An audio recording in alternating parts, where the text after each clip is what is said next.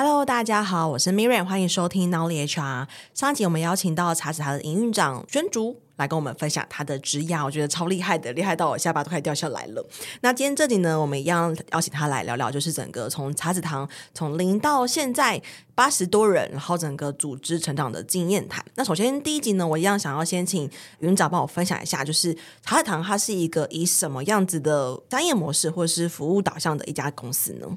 嗯，大概说明一下，就是茶子堂其实二零零四年就创立了，然后其实我们现在的品牌使命是传递土地美好的良善生活品牌，所以我们其实会在市场上沟通很多，就是跟生活风格啊、生活形态啊，还有台湾土地的美好相关的就是沟通。那主要其实最主要是我们是使用百分之百台湾苦茶籽做成的洗沐商品，然后用台湾为根本，就是去传递。很多台湾的文化，所以其实我们在早期也做了很多台湾苦茶油的复兴之路，然后我们甚至在南澳的，就是朝阳社区也做了很多就是地方创生的实践，就是我们都会希望透过我们的努力，可以把台湾土地的美好，透过产品的形式，然后去推广给所有的就是消费者跟不管是国内国外的客户。哇哦，所以可以把它理解为茶籽，这就是苦茶籽，然后会以苦茶籽做的产品为核心，然后去衍生到你们的一些营业的模式，这样子。没错，没错，没错。嗯，哇哦，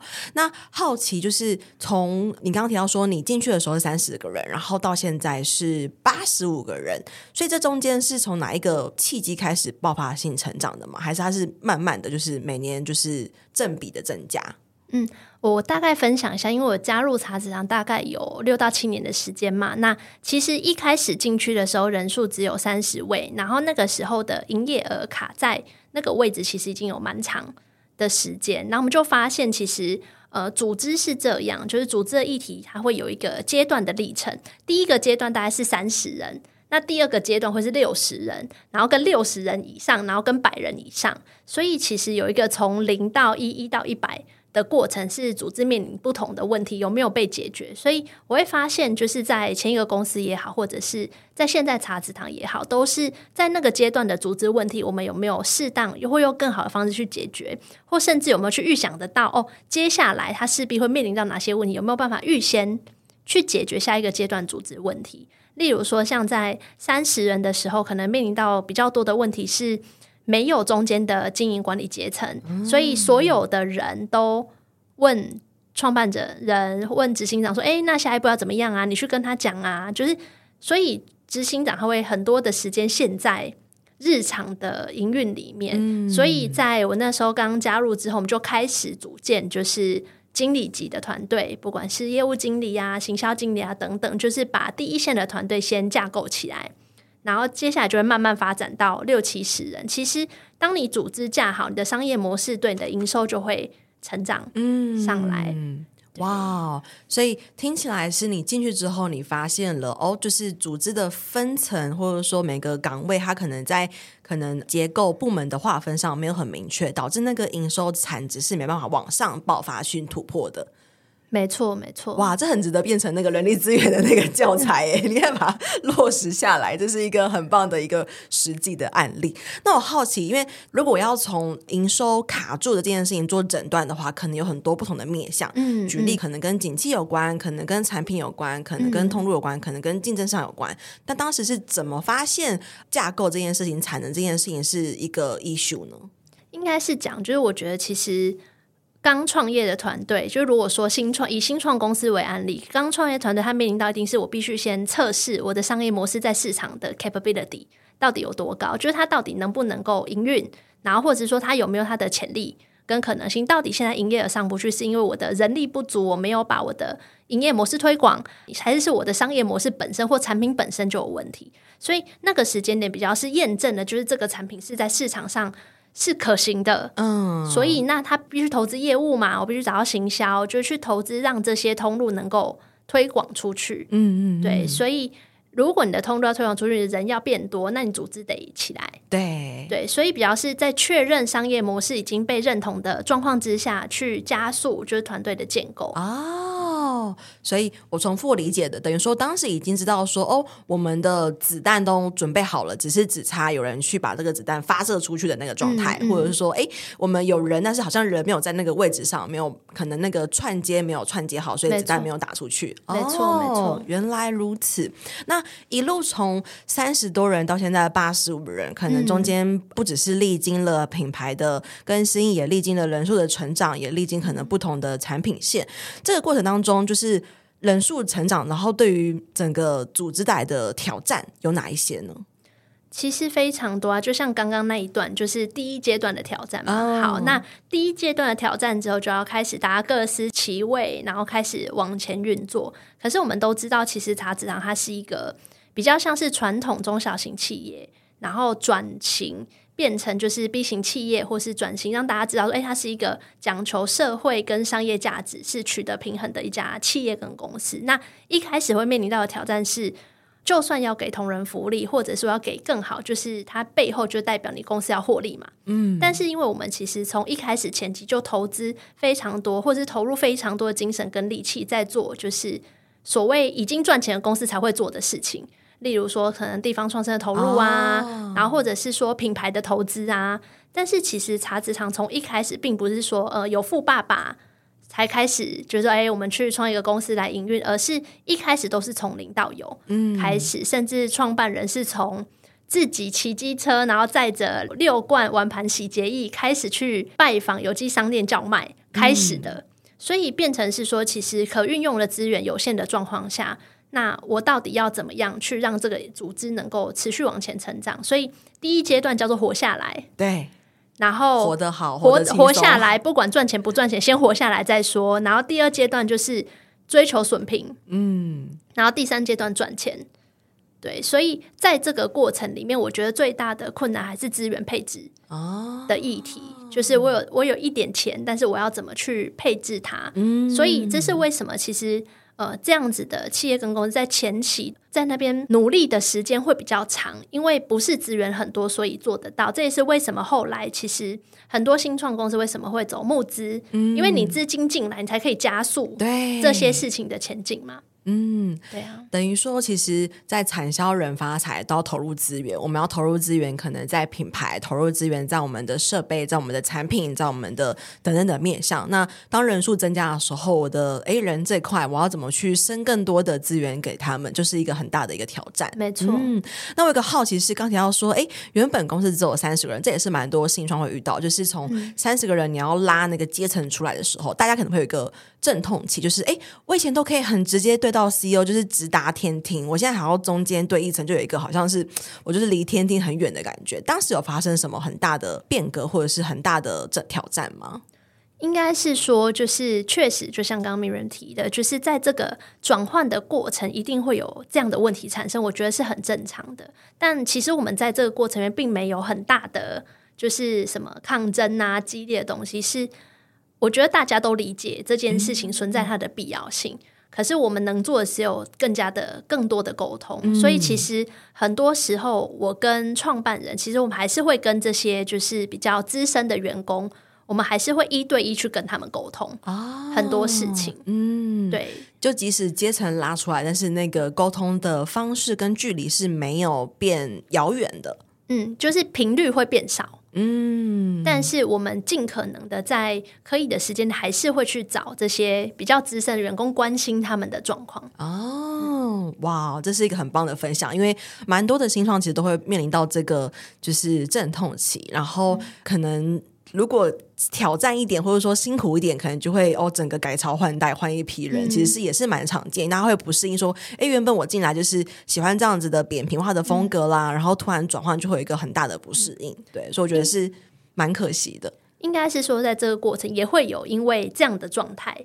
不适应，所以离开的同事一定也会有。嗯、所以我觉得在这个过程啊，就像刚刚其实上一集也有讲，就是。我们必须一直学习，让自己变成一个更好的管理者。嗯，那我相信创办人也是一直在学习，让自己成为一个更好的创办人、更好的执行长。所以，比较是在这个滚动的过程里面去学习，说：“哎，我们怎么去更加的去在意他们的感受？”啊，就是大家都是第一次嘛，第一次组织改组，然后都是第一次，所以每一次经历完了之后，都会不断去修正跟调整，那就是预防下一次又发生这样子的事情，然后让下一次可以做得更完善，做得更好。嗯，那以这样子来说，就是随着三十人到八十几人，然后像刚才你有提到说，可能从活下来到损平到赚得多，这过程当中有哪一些因为人数增加或是组织成长所带来的营运面的策略的改变吗？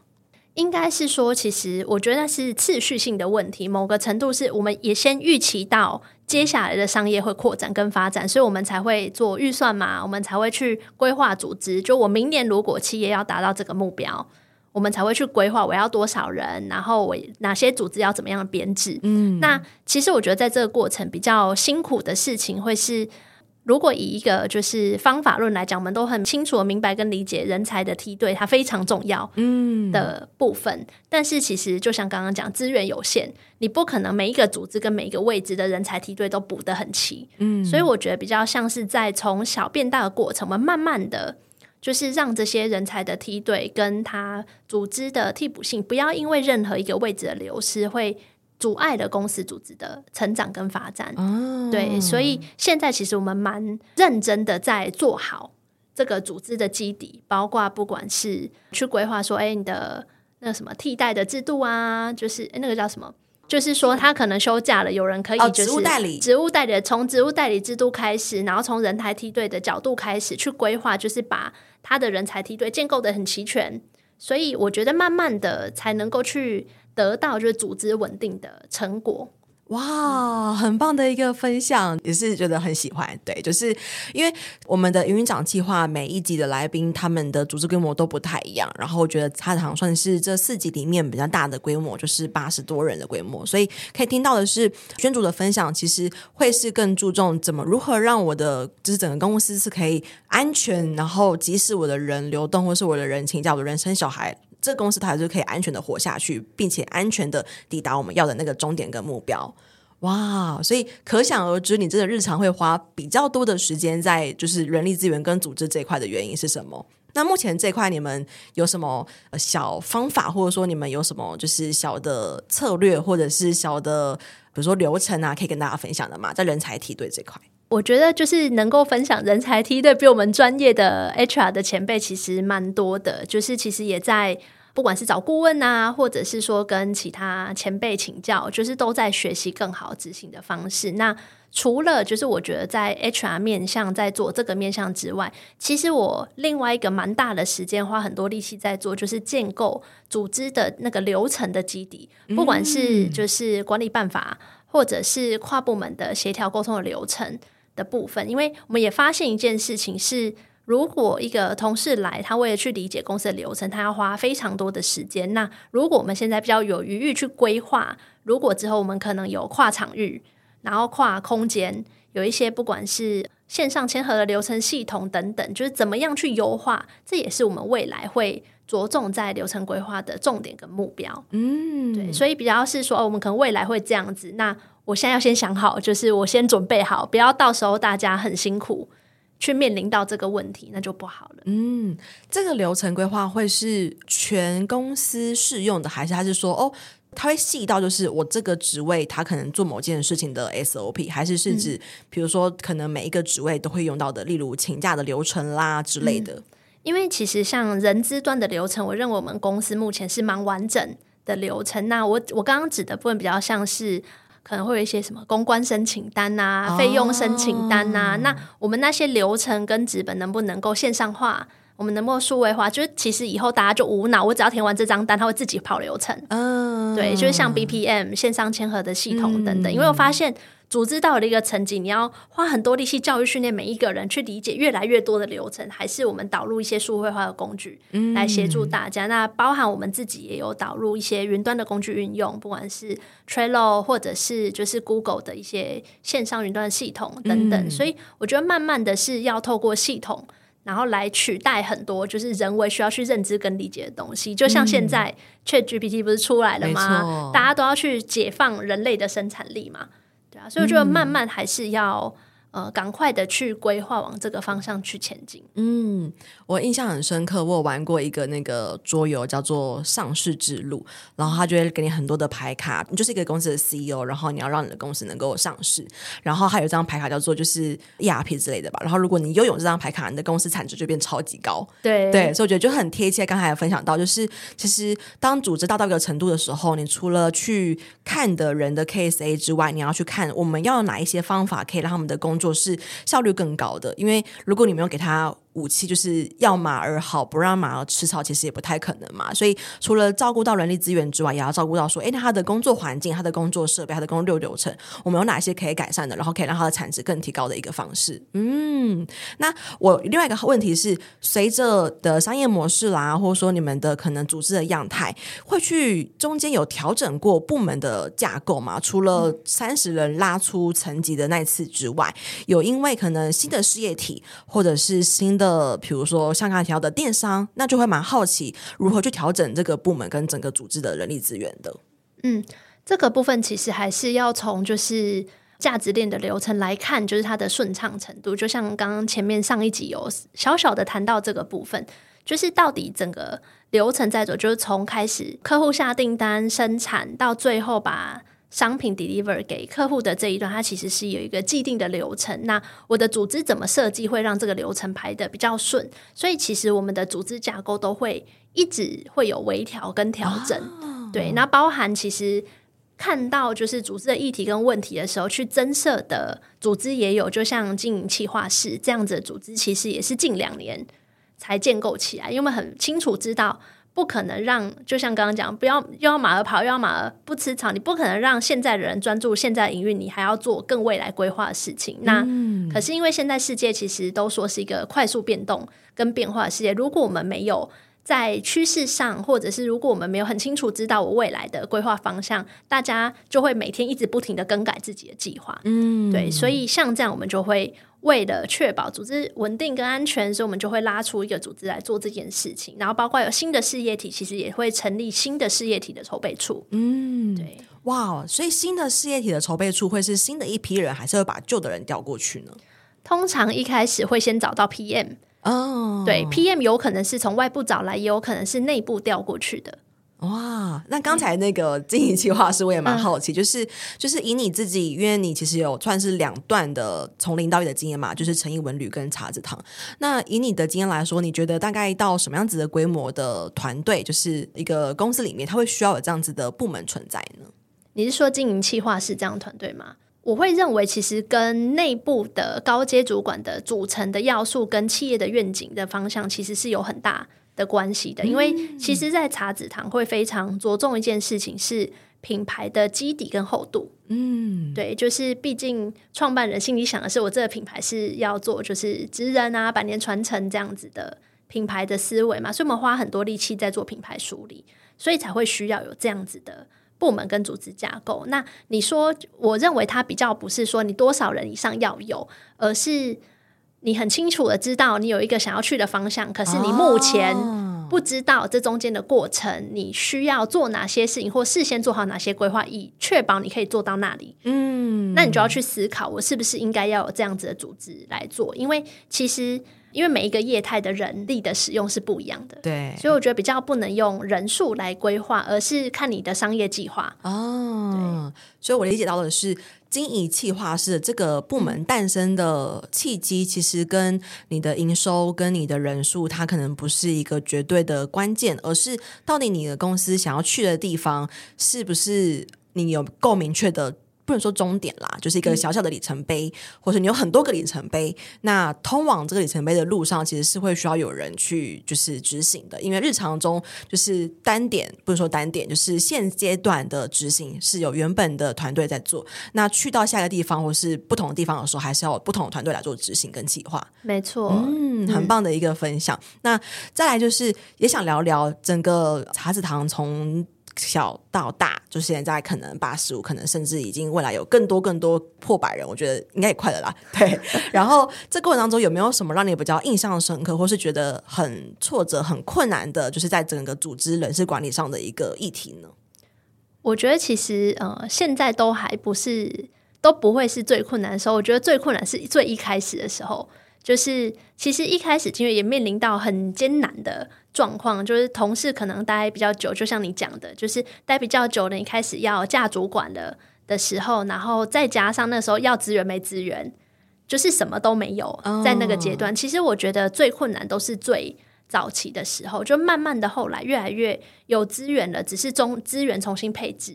的问题。嗯、而且我觉得最困难就是找到最适合的人才进来。我觉得有些时候人才不是关于专业能力真的非常非常厉害，而是价值观跟专业能力都要有。嗯，就是符合就我们想要一起做的事情。嗯，对，哇，这就呈现到我们的最后一题 Q&A 的部分。然后 Q&A 这边就是学姐有提到说，可能会想要聊聊关于。雇主品牌，然后因为其实大家都对于茶堂像这个名字讲出来，大家其实都会是有一个印象的，所以学姐你的好奇会是说，还可以多做哪些事情来增加大家对于这件事情的认识吗？对，因为我想 Miriam 其实在人资这个业界，还有就是广泛的去理解很多产业界的讯息，所以也想听听 Miriam 这边就是对于。雇主品牌在现在这年代，因为近期大家都知道找人不好找，尤其是第一线服务业的同事们也非常的难找。那在这个情境跟状况之下，我相信做雇主品牌肯定是一个选择。再加上，其实我觉得茶子堂是非常有自己的品牌的风格。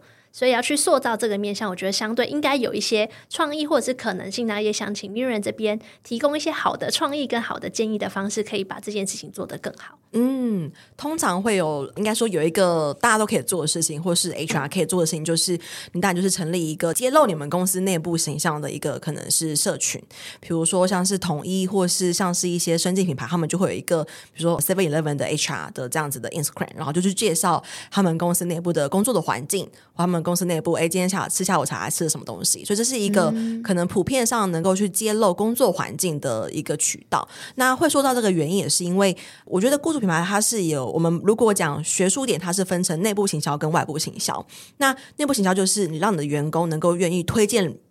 别人来公司上班，这就是一个成功的内部行销。那刚刚讲的 IG 这件事情，它比较偏向外部行销。那为什么要去揭露就是工作环境这件事情？也是因为工作环境是最未知的。所以最会影响大家要不要 take 这个 offer 的关键，如果他今天都能够看到哦。就是你们工作日常长这样子哦，哎，我可以接受。其实，其实他 take off 的几率就会比较高。所以我们可以常看到，比如说像是虾皮或是哈豪，他们都会去揭露他们工作的一些有趣的程度，或者是胡闹的程度之类的。对，那就会是现在蛮新颖新一代的工作者的一个方式。但我想说，另外一个的渠道或另外一个路径是关于创办人的形象这件事情。这也是我蛮常去建议客户可以去巩固的，因为创办人就是一家公司的 leader。所以他的理念、他的价值观其实是会影响这家公司的。举例好了，我们可能会知道艾卡拉的老板就是 Sega，他其实很常在他的脸书分享他跟员工的交流，或是他们团队的过程，就是一个很明确的雇主品牌。所以，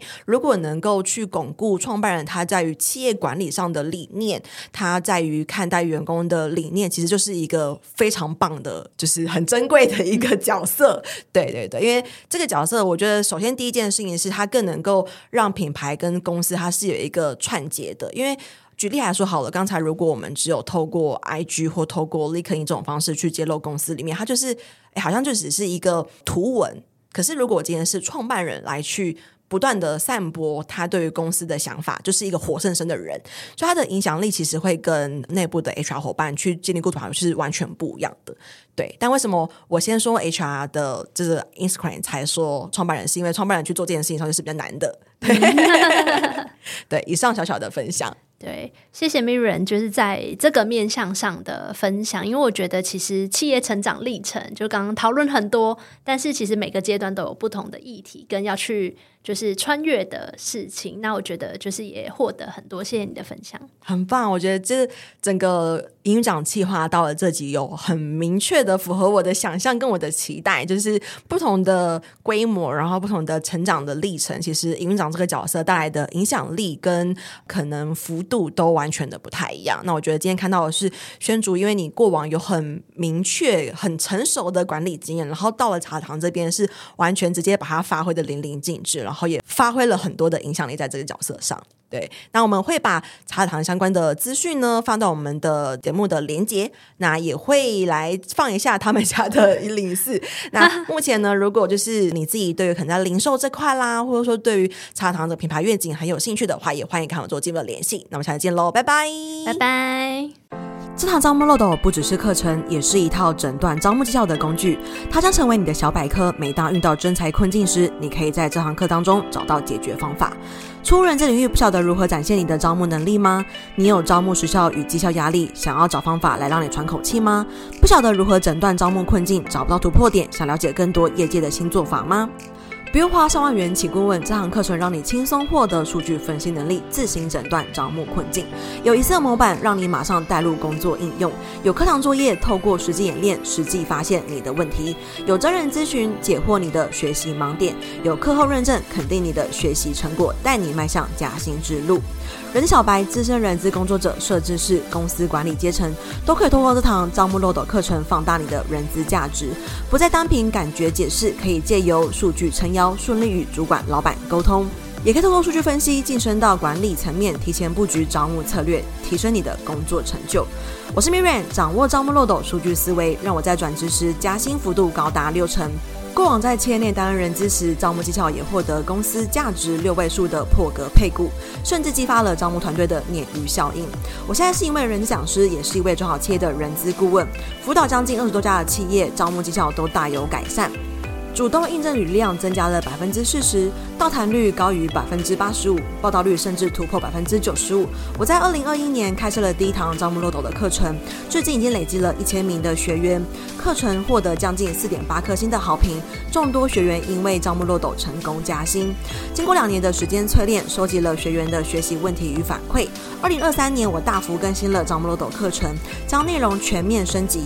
如果你是人资工作者，想要突破真才困境，大声的证明自己，或是想要提升工作能力，往 HRBP 迈进，那你千万不能错过这堂课程。